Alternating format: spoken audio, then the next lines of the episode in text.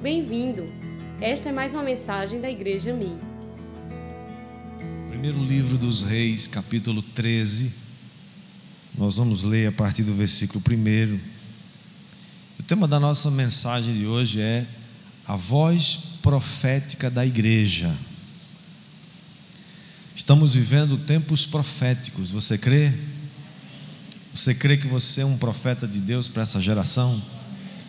Da sua boca sai palavras de Deus para abençoar, mas sai também para exortar, para edificar e para consolar, como diz a palavra de Deus lá em, em Coríntios. E nós somos a igreja de Jesus, é essa voz profética para os tempos de hoje. E nós vamos aprender aqui, a partir desse texto, queria que você acompanhasse comigo, lendo comigo que diz assim: Eis que por ordem do Senhor, um homem de Deus foi de Judá a Betel, e Jeroboão estava junto ao altar para queimar incenso. Por ordem do Senhor, o profeta clamou contra o altar e disse: Altar, altar, assim diz o Senhor: Eis que um filho nascerá à casa de Davi cujo nome será Josias. Em cima de você ele sacrificará os sacerdotes dos lugares altos que queimam incenso em cima de você. Ossos humanos serão queimados em cima de você. Naquele mesmo dia, o profeta deu um sinal dizendo: Este é o sinal de que foi o Senhor quem falou. Eis que o altar se fenderá e as cinzas que estão sobre ele se espalharão. Quando o rei ouviu as palavras que o homem de Deus proferiu contra o altar de Betel, Jeroboão estendeu a mão de sobre o altar, dizendo: Prendam esse homem. Mas a mão que ele tinha estendido contra o homem de Deus secou, e ele não a podia recolher. O altar se fendeu e as cinzas se espalharam pelo chão conforme o sinal que o homem de Deus tinha dado por ordem do Senhor. Então o rei disse ao homem de Deus: Implore o favor do Senhor, seu Deus, e ore por mim, para que eu possa recolher a mão. O homem de Deus implorou o favor do Senhor, e a mão do rei se recolheu e ficou como antes. Então o rei disse ao homem de Deus: Venha comigo até minha casa e coma alguma coisa, e eu o recompensarei. Porém, o homem de Deus disse ao rei: Ainda que me deste a metade da sua casa, eu não o acompanharia e não comeria nem beberia nada neste lugar.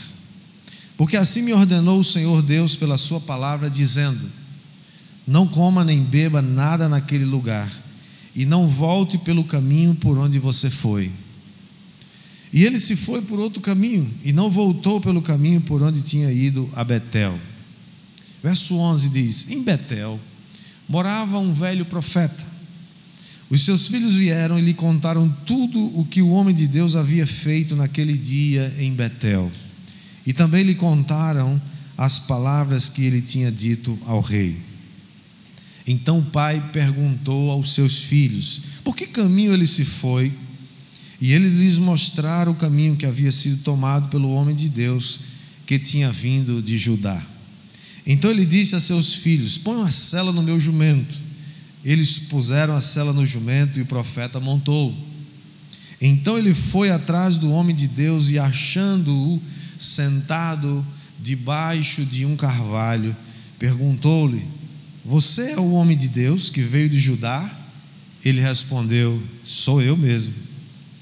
Então o velho profeta lhe disse: Venha comigo até a minha casa e coma alguma coisa. Mas o profeta de Judá respondeu: Não posso voltar com você, nem entrar em sua casa, não posso comer nem beber nada com você neste lugar. Porque me foi dito pela palavra do Senhor: ali você não deve comer nem beber nada, também não deve voltar pelo caminho por onde foi. O velho profeta respondeu: Também eu sou profeta como você. E um anjo me falou por ordem do Senhor, dizendo: Faça-o voltar com você à sua casa, para que coma e beba alguma coisa, mas isso era mentira. Então ele voltou com o velho profeta e comeu e bebeu na casa dele, e estando eles à mesa, a palavra do Senhor veio ao profeta que o tinha feito voltar, e ele gritou para o homem de Deus que tinha vindo de Judá, dizendo: Assim diz o Senhor, você foi rebelde à palavra do Senhor e não guardou o mandamento que o Senhor seu Deus lhe havia ordenado. Você voltou, comeu e bebeu no lugar onde ele havia ordenado que você não deveria comer nem beber. Por isso, o seu cadáver não será sepultado no sepulcro dos seus pais. E depois que ele tinha comido e bebido, o velho profeta pôs a cela no jumento para o homem de Deus, a quem ele tinha feito voltar. Ele foi embora, e no caminho um leão o encontrou e o matou. O cadáver dele ficou estendido no caminho, e o jumento e o leão ficaram parados junto ao cadáver. Ufa, que história, hein? Que história é essa? É interessante, amados, que o texto sagrado não diz o nome, ele diz apenas que, por ordem do Senhor, um homem de Judá, um homem de Deus, veio para clamar contra o altar que estava na cidade de Betel. Esse altar aqui representa o sistema corrompido, prostituído, rebelde desse mundo. Deus sempre levantou os seus servos dos profetas, em todas as épocas, em todas as estações, em todos os séculos, Deus sempre levantou e continua levantando hoje os seus servos, os profetas, para profetizarem a sua geração. Aqui nessa sala tem muitos profetas de Deus. Quem crê e recebe, diga amém. Jesus nos disse em João 15, 7, que aquilo que você pedir, Ele vai fazer. Se vós permanecerdes em mim e as minhas palavras permanecerem em vós, pedireis o que quiserdes e vos será feito. A voz profética, irmãos, começa no Antigo Testamento mas ela continua também no Novo Testamento, em todas as páginas das Escrituras. A gente sabe que a vida do profeta, daquele que profetiza, não é fácil. Infelizmente, nós temos que lidar né, com muitos falsos profetas, mas eu creio que é chegada a hora de nós resgatarmos o caráter profético da igreja, a voz profética da igreja se, não havendo profecia, o povo perece, não havendo revelação da vontade de Deus, os homens perecem. Deus continua nos dando as chaves do reino de Deus, como ele prometeu lá em Mateus capítulo 16, verso 19, que diz: Eu darei as chaves do reino dos céus, aquilo que você ligar na terra terá sido ligado nos céus, e aquilo que você desligar na terra terá sido desligado nos céus. Quem está quem tá atento aí e recebe, diga amém. O verso 2 do texto que nós lemos diz que Jeroboão estava junto do altar para oferecer incenso. Ele era o rei de Israel, mas ele não era sacerdote. Ele já estava aí quebrando um princípio, né? Jeroboão foi o primeiro rei de Israel, logo após o reino de Israel ter sido dividido entre Judá e Israel, cumprindo assim a, a profecia dita pelo profeta Aías, quando Salomão ainda era vivo e por causa da sua idolatria, Deus disse através de seu profeta para Jeroboão, quando ele pegou, o profeta pegou a sua capa, rasgou em doze pedaços, representando as doze tribos de Israel, deu dez pedaços para Jeroboão e disse: O Senhor vai te dar dez tribos e você vai reinar sobre elas. Essa profecia se cumpre e agora Jeroboão é um rei, ele é o rei de Israel, reino do norte, capital Samaria, e Judá, que ficou ao sul, com a capital em Jerusalém. O homem de Deus, então, é enviado a Betel Betel significa casa de Deus. Porque ali Jeroboão havia levantado um bezerro de ouro, ele havia levantado um ídolo para que o povo não fosse a Jerusalém adorar, e ele estava com medo de que o povo indo a Jerusalém ficasse por lá ou né, ele perdesse a, a, o reino ou enfraquecesse assim o seu reino. Ele então faz esse ídolo, constrói essa imagem de escultura e diz ao povo: Estes são, ó Israel, os deuses que te tiraram da terra do Egito. Meu Deus, que, que coisa terrível. Fazer um bezerro de ouro e dizer: Esse aqui é seu Deus. E ele então faz isso, chama o povo, ele quebra, ele viola o primeiro mandamento que diz: Não terás outros deuses diante de mim. Quebra o segundo mandamento que diz que também que diz: não farás para ti imagem de escultura. Jeroboão também instituiu uma festa é, por sua própria conta e levantou sacerdotes que não da, da linhagem levítica e colocou esses sacerdotes ali para, para levantar incenso, oferecer incenso e holocaustos, de modo que Jeroboão se tornou tão mau e tão perverso que ele ficou conhecido como Jeroboão, filho de Nebate, aquele que fez pecar a Israel. Um homem terrível.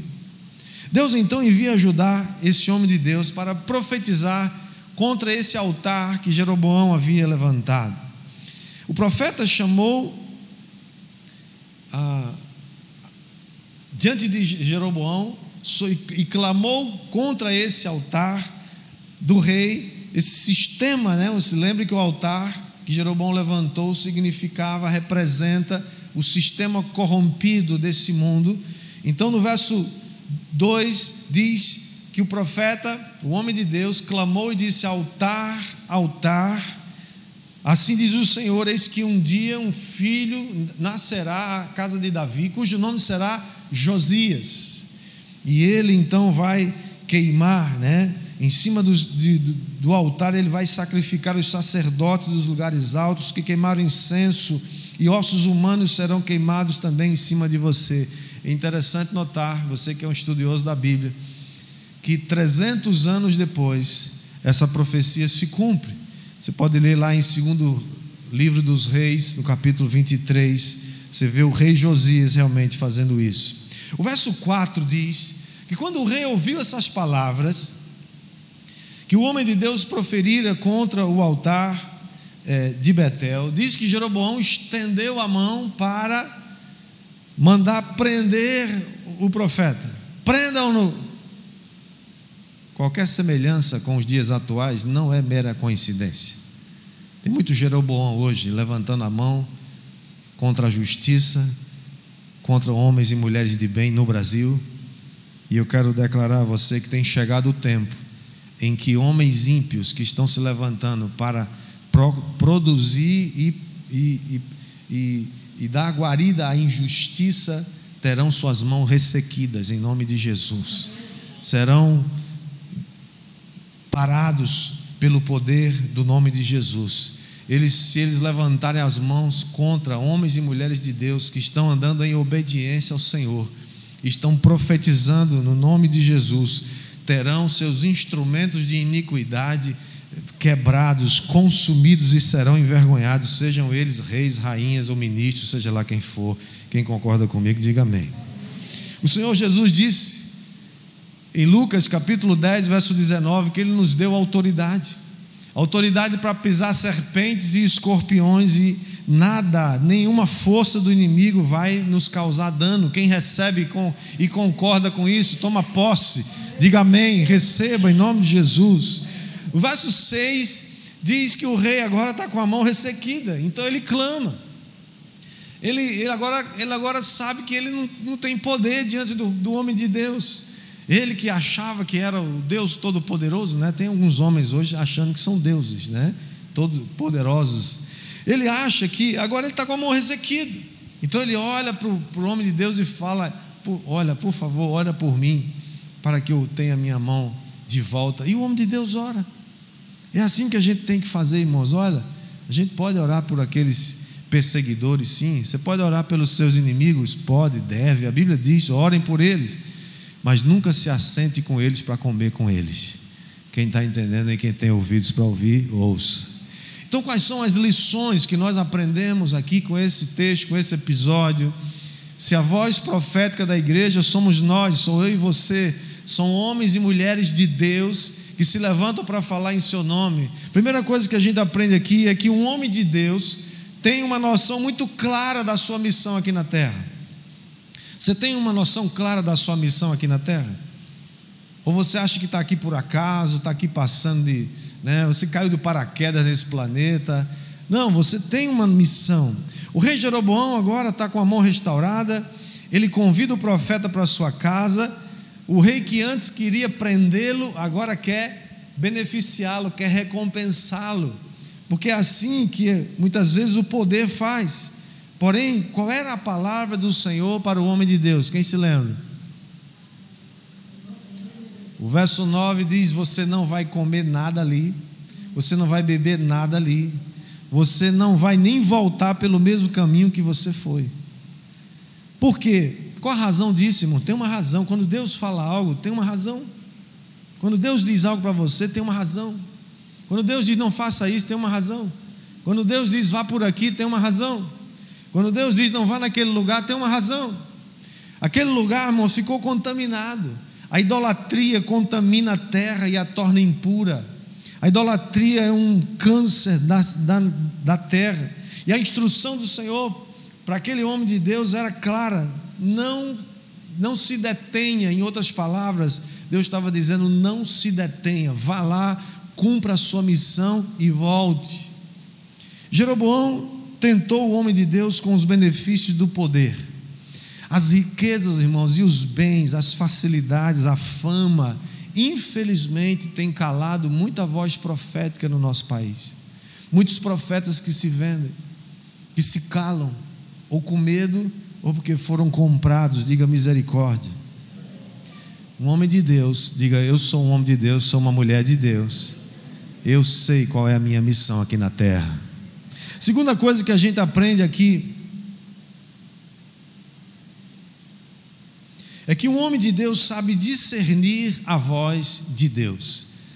Um homem de Deus sabe discernir a voz de Deus. O homem de Deus, irmão, já vai, se tu falando de Deus, estou falando mulher de Deus também, tá, gente? Somos todos, né? O homem de Deus não se cala jamais diante da iniquidade. Irmãos, nós não podemos aceitar aquilo que estão fazendo, por exemplo, com as nossas crianças aqui no Brasil. Não podemos aceitar o que estão fazendo com as famílias aqui no Brasil. Isso não. Ah, pastor, se eu devia se ocupar é, em, em, em cuidar das vidas. Todo pastor devia se ocupar era em pregar o evangelho. Tá, isso não é pregar o evangelho, não? E falar contra a injustiça não é pregar o evangelho, não? Quando uma criança não tem merenda na escola porque alguém roubou esse dinheiro, não, é, não tem nada a ver com você? Quando se prega que a família não existe, que isso é uma invenção humana, que não existe homem nem mulher, que é, que é legal fazer aborto, isso não tem nada a ver com você? Isso não tem nada a ver com a sua, os seus valores, os seus princípios.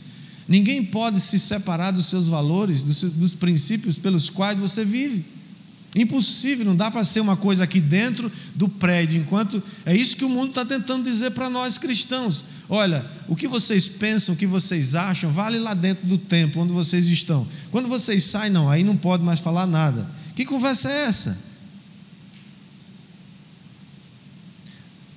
Nós não podemos aceitar a injustiça e a corrupção, por exemplo, que está acontecendo no Brasil hoje. Nós precisamos nos posicionar. Por isso que temos que aprender a ouvir e discernir a voz de Deus. Por quê? Porque vem vozes, irmãos, vozes, é, vozes, é, voz do maligno, voz da carne, voz do mundo. A palavra de Deus diz em Gálatas, Gálatas 1:8, mas ainda que nós, ou mesmo um anjo vindo do céu, vos pregue um evangelho que vá além do que eu vos tenho pregado, seja anátema. O que é anátema?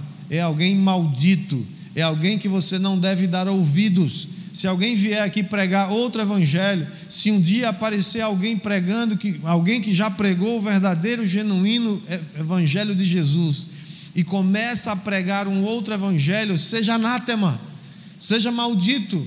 Por quê?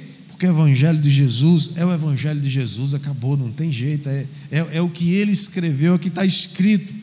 Nós precisamos, irmãos, discernir. Aquele homem de Deus foi testado na sua capacidade de ouvir a voz de Deus, e olha que ele já tinha ouvido. O texto começa dizendo que ele veio ajudar, de Judá, amando do Senhor, porque ele ouviu e obedeceu a sua voz. Mas não basta só ouvir e obedecer uma única vez. Nós precisamos continuar ouvindo e obedecendo. 1 João capítulo 2, verso 27.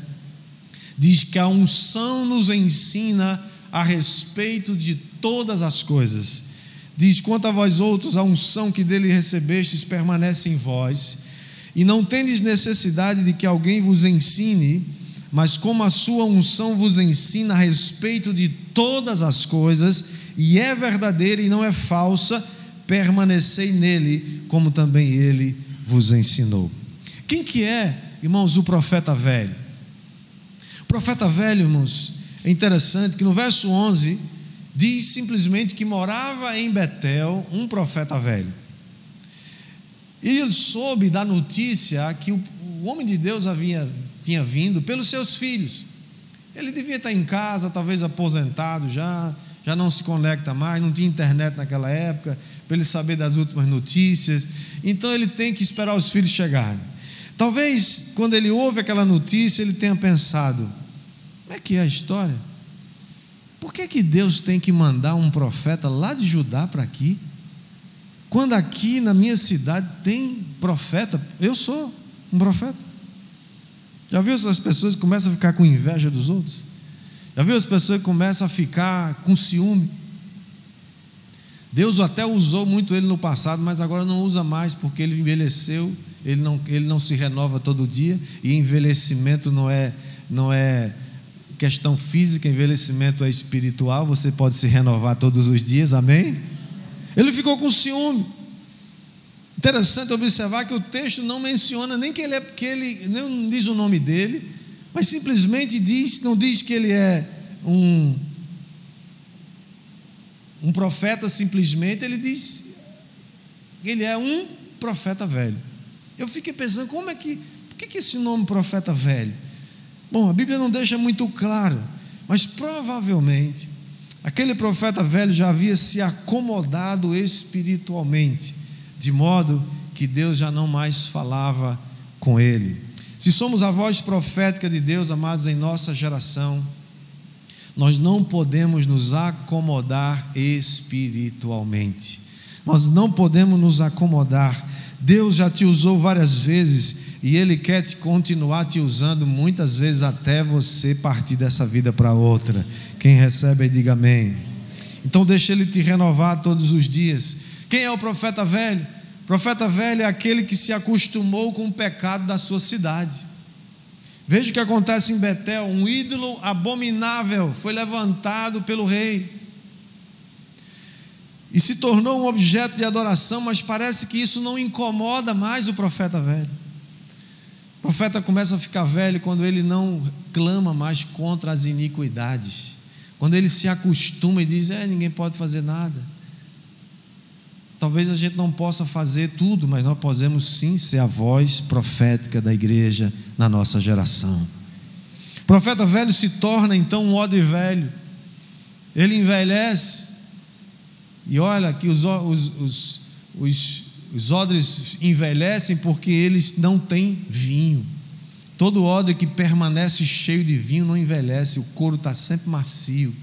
O couro só resseca e fica quebradiço, e o odre não serve mais para nada quando o vinho seca. Então não deixa de parar, não deixa que o vinho pare na sua vida. Todos os dias é dia de você encher o seu odre de vinho novo. Quem está entendendo aí, diga amém. Talvez nessa quarentena você tenha. É, você nem percebeu, mas você envelheceu espiritualmente. Eu espero que você tenha crescido espiritualmente. Mas alguns envelheceram, você dormiu muito, você comeu muito. A balança está gritando faz tempo, você nem percebe. né? Talvez você assistiu todos os filmes do mundo. E pior, irmãos, profeta velho é aquele que esqueceu do seu propósito. Quando você esquece porque ou por qual razão você está aqui, você envelhece. Fica que nem aquele profeta velho. O profeta velho então decide ir atrás do homem de Deus e encontra o homem de Deus debaixo de um carvalho. Irmãos, olha, olha, primeiro erro do profeta. Ele, ele, ele resistiu ao primeiro ataque de Jeroboão. Ele falou: Não vou comer, vou embora. Mas Deus disse: volta por outro caminho, e está implícito aqui, sai fora, não se detenha. Mas ele para debaixo de um carvalho para descansar. O, homem, o profeta velho então encontra ele debaixo do carvalho e chama ele: Olha, venha comigo na minha casa. No né? verso 15 ele diz: Vamos comigo, vamos comer alguma coisa. Então o homem de Deus responde a mesma coisa: Não posso voltar com você.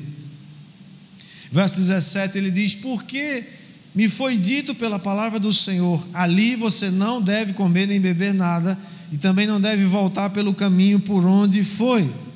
A pergunta é, irmãos, por que é que você tem que contar para qualquer pessoa as instruções secretas que Deus lhe deu? Você tem instruções secretas para a sua vida? Deus te deu instruções? Todos nós temos, sim ou não tem? Tem. Eu tenho instruções que nem com a minha mulher eu compartilhei até hoje. Vai chegar o dia, mas eu não sei o dia. Deus vai me dizer. Porque tem coisas que você tem que confessar. Crie, por isso falei. Tem coisas que você vai exercitar a sua fé falando, mas tem coisas que você deve manter em, com você até o momento em que Deus liberar você para falar. Por que é que esse homem de Deus diz primeiro para o rei: Não posso comer com você, não, rei, porque se me der até a metade do seu reino, eu não vou ficar, porque Deus disse que eu não vou fazer isso, isso, isso, isso. O que, que ele tem que fazer essas coisas, pelo amor de Deus? Ele foi lá falar contra o altar, só isso. Agora, ele diz para o profeta velho a mesma coisa: oh, desculpa. Quando você lê o que o, o texto, né, dá a impressão que o homem de Deus está dizendo assim: Ah, eu gostaria tanto de comer com você, estou tão cansado, estou faminto, a viagem foi longa, eu estou voltando, eu queria tanto, mas, mas Deus me proibiu, quase reclamando, né? E o profeta velho então fala assim, verso 18 diz: Eu também sou profeta como você. E um anjo me falou: Olha aqui, olha a encrenca. Um anjo me falou que você deve voltar comigo e beber e comer alguma coisa. Mas o texto sagrado diz que isso era mentira. O que, que a Bíblia manda a gente fazer, amados? 1 João capítulo 4, verso 21, ele diz que nós devemos provar os espíritos. Verso 1 João 4, 1 diz: Amados, não deis crédito a qualquer espírito.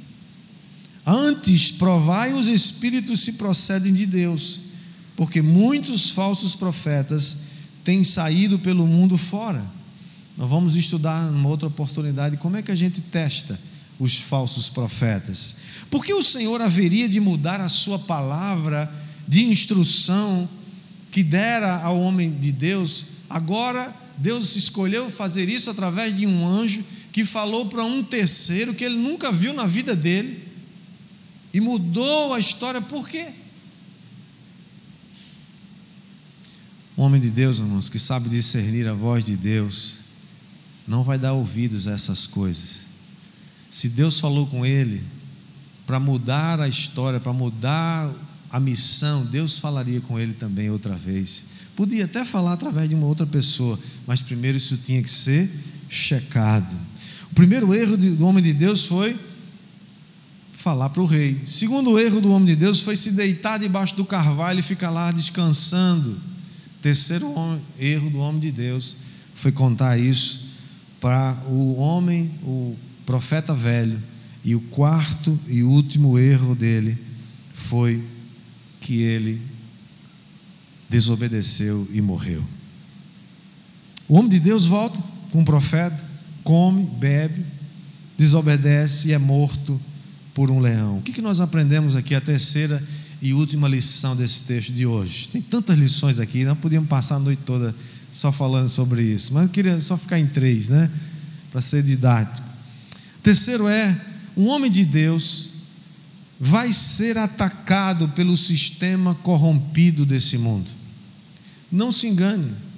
Se você é um homem de Deus, é uma mulher de Deus, você vai ser atacado pelo sistema corrompido desse mundo. Tem pessoas que ficam incomodadas vendo Deus te usar.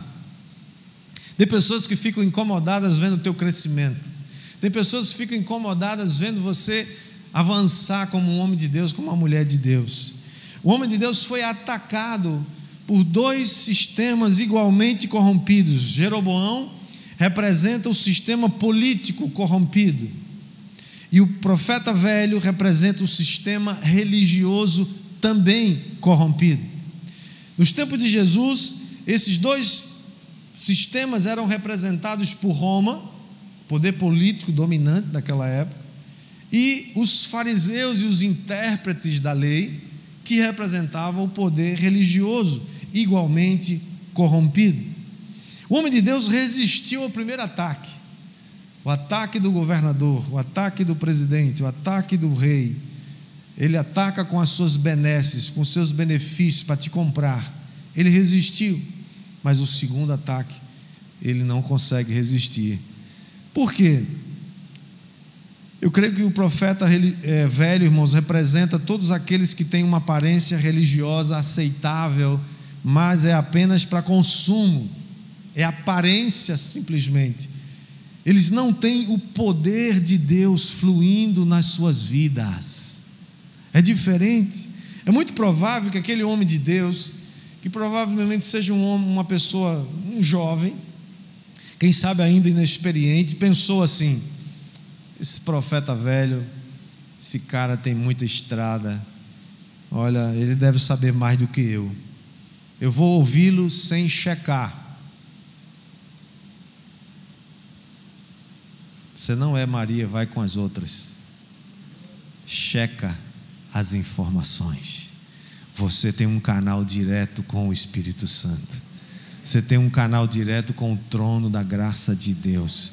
E Ele é quem te dá sabedoria para você testar os espíritos e saber quem está falando a verdade e quem está falando mentira. O verso 24 diz que ele foi embora e no caminho o leão o encontra. E é interessante que o leão mata o profeta, não devora o profeta, não devora o jumento, porque o leão é um predador, e tanto o homem como o jumento faz parte da cadeia alimentar do leão, mas o leão não mexe com eles. Quando as pessoas chegam lá e veem, o leão está lá parado, o jumento está lá parado e o homem de Deus morto depois que o leão o pegou. O que isso nos ensina, irmãos?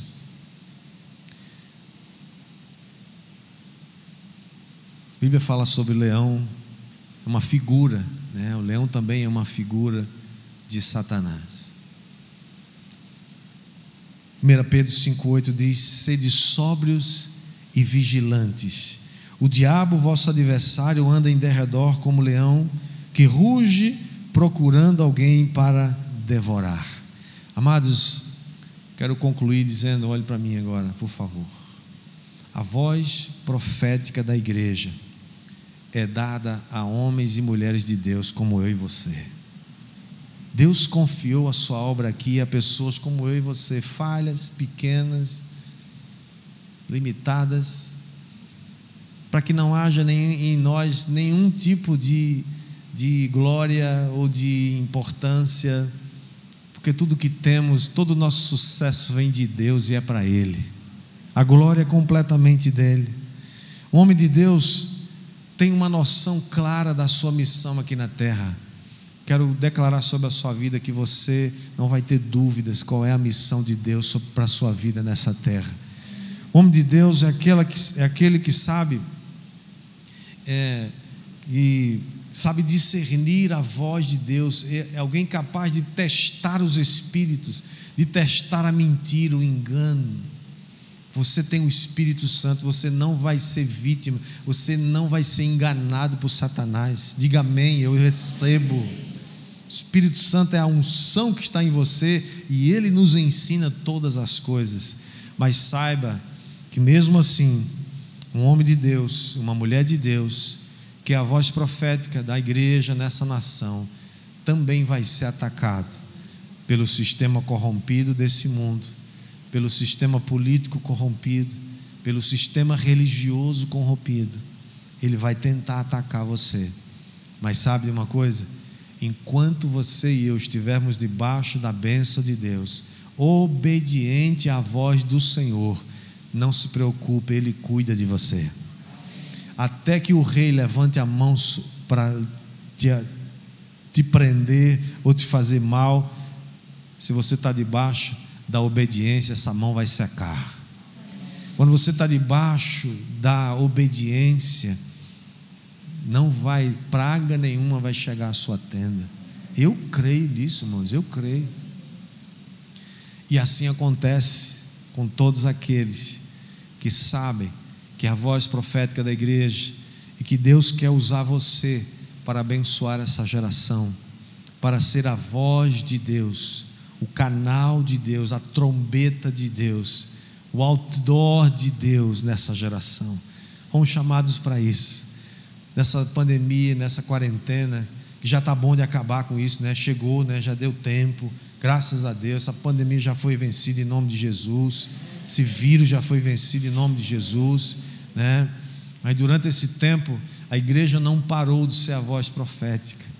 E a voz profética passa por, queria só dar um, prime, um primeiro ponto da nossa próxima mensagem, próximo domingo. Você e eu fomos chamados para ser a voz profética que traz esperança para um mundo perdido. Um mundo sem Deus, um mundo apavorado, um mundo em pânico, um mundo estressado, mundo louco, sem saber para onde vai. Ninguém sabe para onde vai, o governo não sabe, as nações não sabem, ninguém sabe, mas nós sabemos para onde a gente vai. Você sabe para onde você vai?